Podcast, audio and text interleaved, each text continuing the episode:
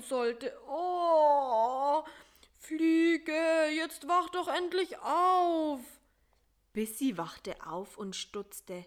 Karl-Heinz war vor ihm wach. Das hatte es in all den Tagen noch nicht gegeben. Was ist denn los, Spinne? fragte er. Oh, es ist schrecklich, es tut so weh, stöhnte Karl-Heinz. Ich habe grauenhafte Zahnschmerzen. Ha! Das geschieht dir ganz recht. Das kommt davon, wenn man alle Süßigkeiten ganz alleine auffrisst, sagte Bissy mit unüberhörbarer Schadenfreude. Nie wieder werde ich alleine alle Süßigkeiten aufessen, das verspreche ich. Es tut mir echt leid und es tut so weh.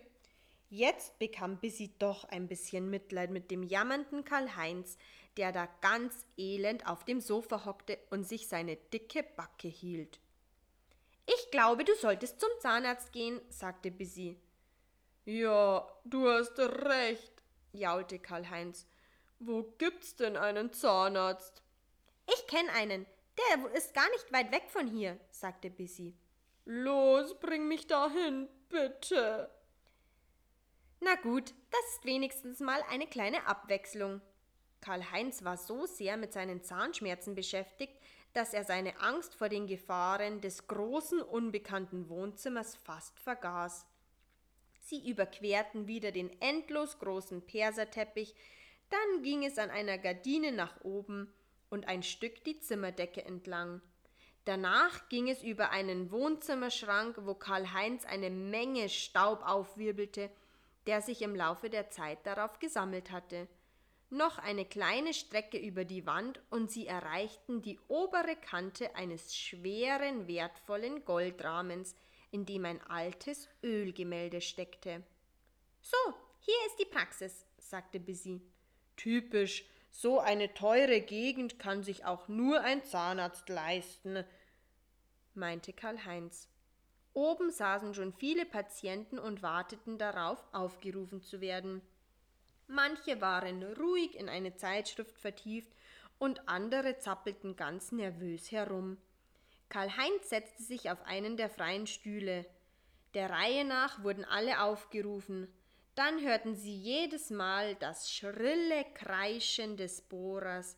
Manchmal kreischte auch der Patient. Karl, Karl-Heinz, äh, Kreuzspinne bitte?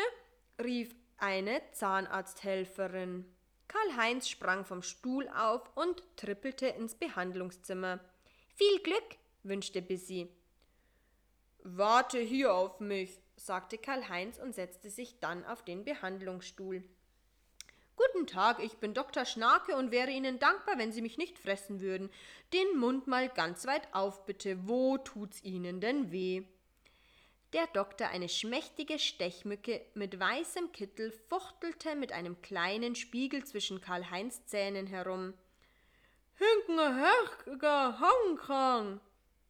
Ah, ich sehe schon hinten rechts der Backenzahn, da ist ein hübsches kleines Löchlein. Keine Sorge, das haben wir gleich. Dr. Schnake nahm eine Spritze und piekste damit in Karl-Heinz Zahnfleisch. Bald schon setzte die Betäubung ein und weil er keinen Zahnschmerz mehr verspürte, sprang Karl-Heinz erleichtert auf, um aus dem Zimmer zu flüchten. Vielen Dank, Dr. Schnake, es tut überhaupt nicht mehr weh, Sie haben mir sehr geholfen. Aber, aber nicht so voreilig, das ist nur die Betäubung. Ich muss natürlich noch bohren, um die Karies zu entfernen, denn das Loch und dann das Loch mit einer Plombe füllen. Missmutig sank Karl-Heinz erneut in den Stuhl. Dann schrillte der Bohrer in seinem Mund. Bitte kurz mit einem Schluck Wasser spülen. Nun nahm Dr. Schnake einen kleinen Luftschlauch und blies damit den Zahn trocken. Und endlich spachtelte er das Loch mit einer Plombenpaste zu.